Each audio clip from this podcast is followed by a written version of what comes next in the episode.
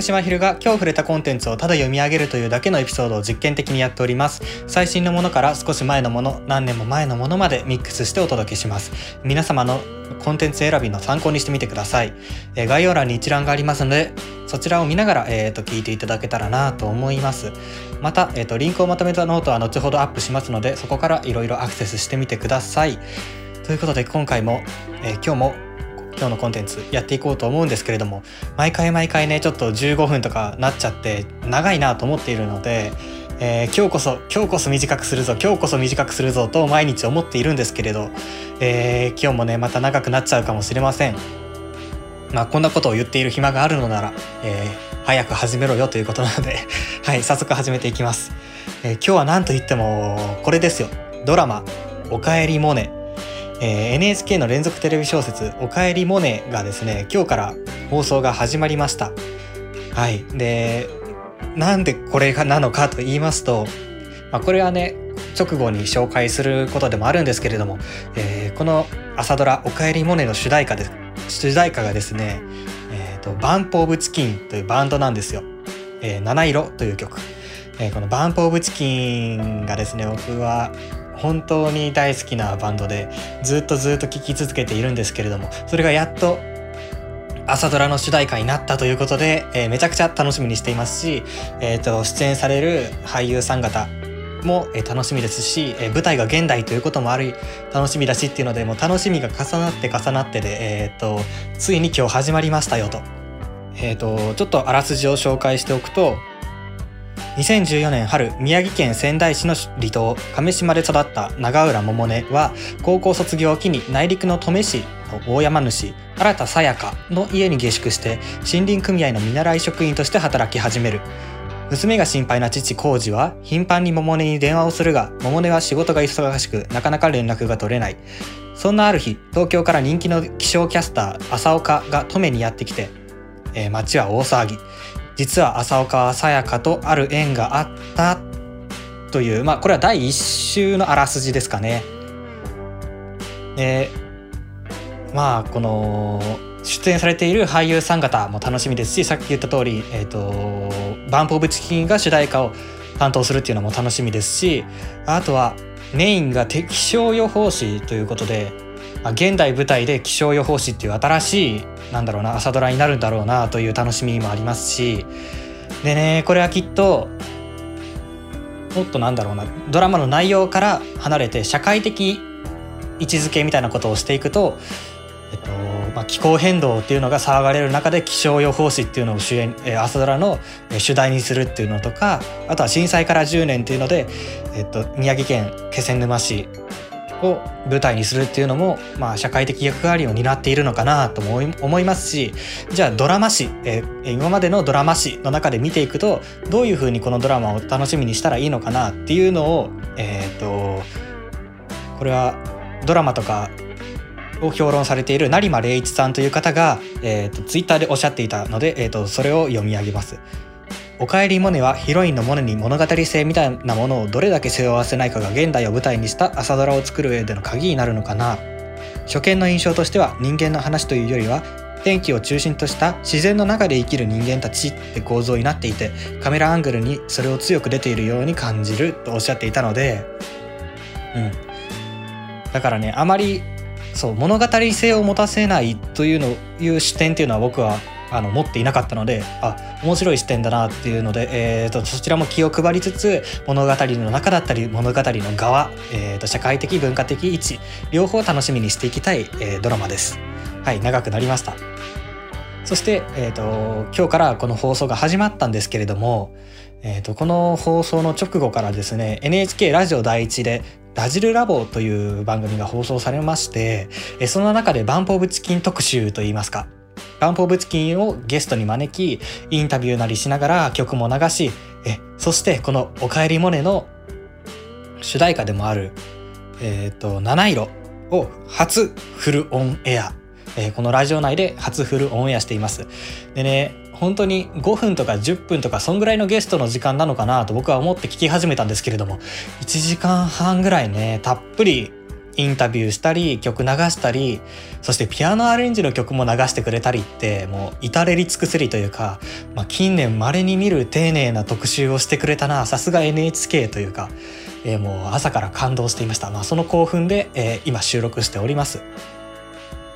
でこのラジルラボ、えー、聞き逃しできる聞き逃しで聞くことができるんですけれども他のラジオ局とは違ってラジコのタイムフリー機能で聞くことができないんですね。というのは NHK は NHK でラジオアプリを持っていますのでそちらでないと聞けないんですね、まあ、そこは一手間かかるんですけれども、えー、NHK のラジラジオアプリラジルラジルというアプリを入れてもらいまして、えー、そこから聞き逃しラジルラボ月曜日8時半からの回聞いていただけたらなと思います。バンポーブチキンの出演は9時台10時台あと11時台11時台後半にちょこっとありますので、えー、聞いていただけたらなと思います、ね、本当にねバンプファンからしたらこんな至れり尽くせりな特集あるのかという、え幸せな時間でした。えそして、まあ、まだまだバンプの話が続きますが、えー、と新曲が、ね、公開されたり配信されたりすると、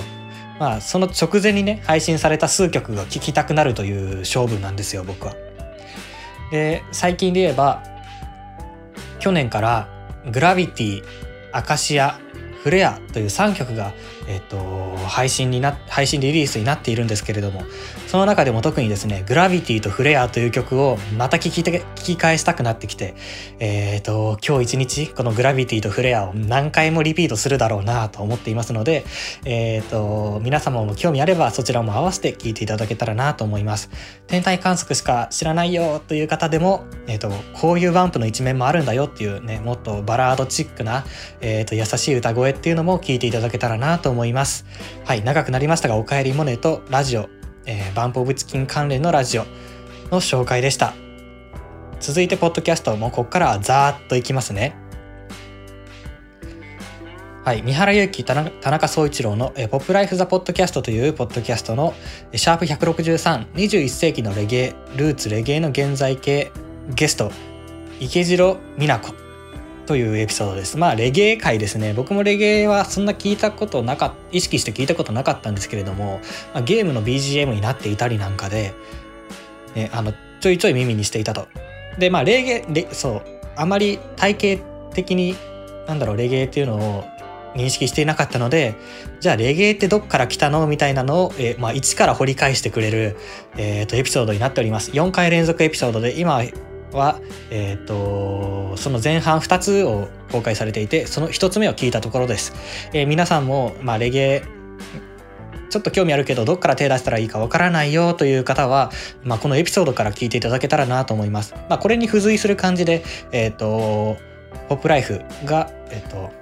レゲエのプレイリスト10曲ぐらいのプレイリストを作ってくれていますのでそちらも合わせて、えーと聞いていただけたらなと思います。もちろんこれもね、ノートにリンク貼っておきますので、そこからアクセスしてみてください。続いて、朝日新聞ニュースの現場から、えー、シャープ244、研究職を離れても幸せに手に入る。でもなぜ選べないの？というエピソードですね。まあ、僕も一応理系の大学に通っていますので、こういうところもちょっと興味があって、でも研究職に進むつもりは全くないんですけれども、まあね、まあ、今の現状とか研究職の現状とか、まあ、友達でも研究職に進んでいく人いると思いますし、まあ、これは結構女性の方の研究職をフィーチャーしたエピソードになってるんですけれども周りに結構ねあの女子の理系選択している人いるので、まあそ、その関心も含めて、まあ、自分だったり周りの人だったりどういう環境に自分はいるんだろうというのを測るために、えーと、このエピソードを聞きました、えー、興味があれば聞いてみてください。そしてまたこれ朝日新聞ニュースの現場からシャープ246サブスクの本質ってなんだ？第2のアップル。ペロトンから考えたというエピソードでペロトンというのは、えーと、ジムですかね、えーとスポーツジムのサブスクサービスでまあね、詳しい内容は放送を聞いていただいたり調べていただいたりしたらいいと思うんですけれども、まあ、サブスクの本質って何だというところでそのまあ有料で払って支払って定額で買うものとかでみんな何を買っているんだろうかというところをまあね考え直しているエピソードになります。まあ、例えばかっこよさとか信頼感とか、まあ、ブランドとかあとは親近感とか、まあ、そういうものですよね。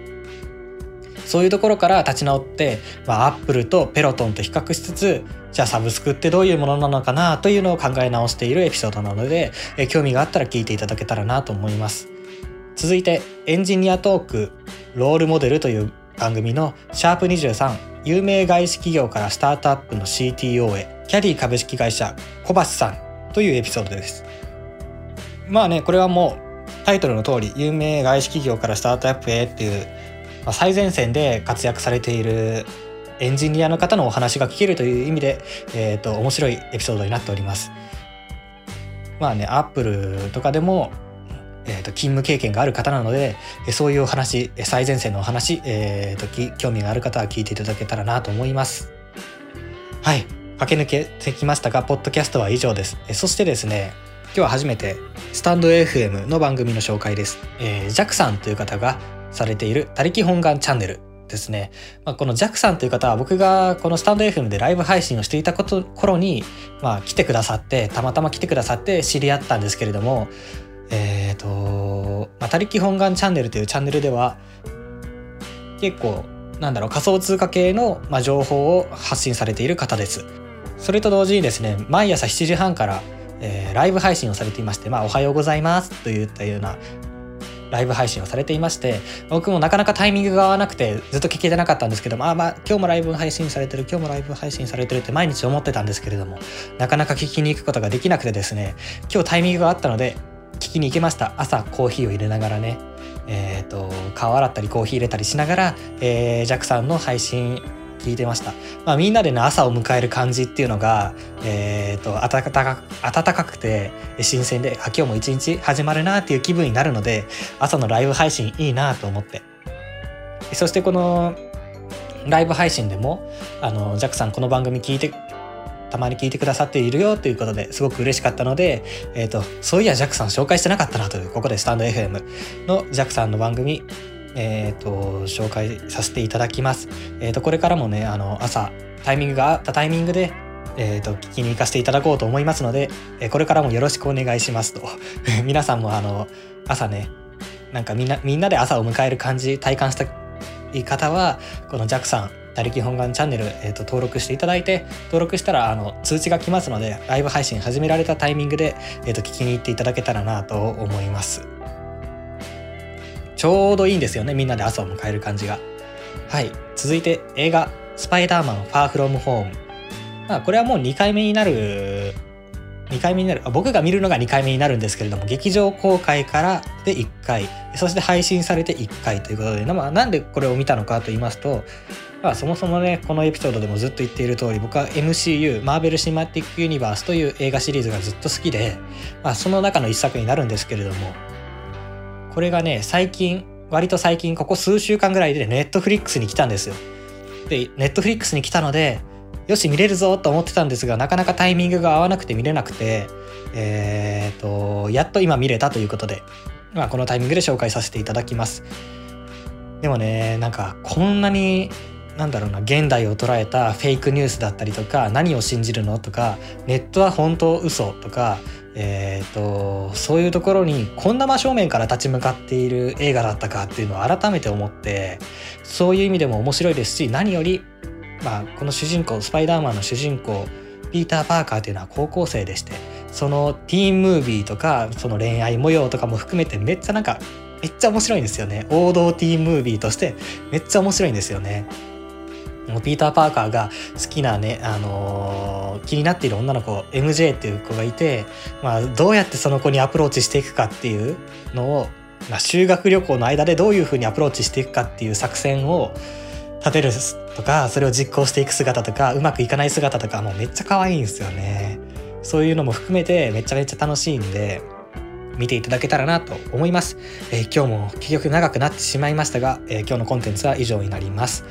皆様からのおすすめコンテンツも募集しています。Twitter の DM やメールアドレスゾーズデジジャンクションあと gmail.com スタンド FM ではレターも受け付けています。もしくはハッシュタグあの日の交差点をつけてつぶやいてください。え何かしらでアクションくださるとめちゃくちゃ嬉しいです。もうめちゃくちゃ嬉しいです。はい。えー、それではまた次回お会いしましょう。まひるでした。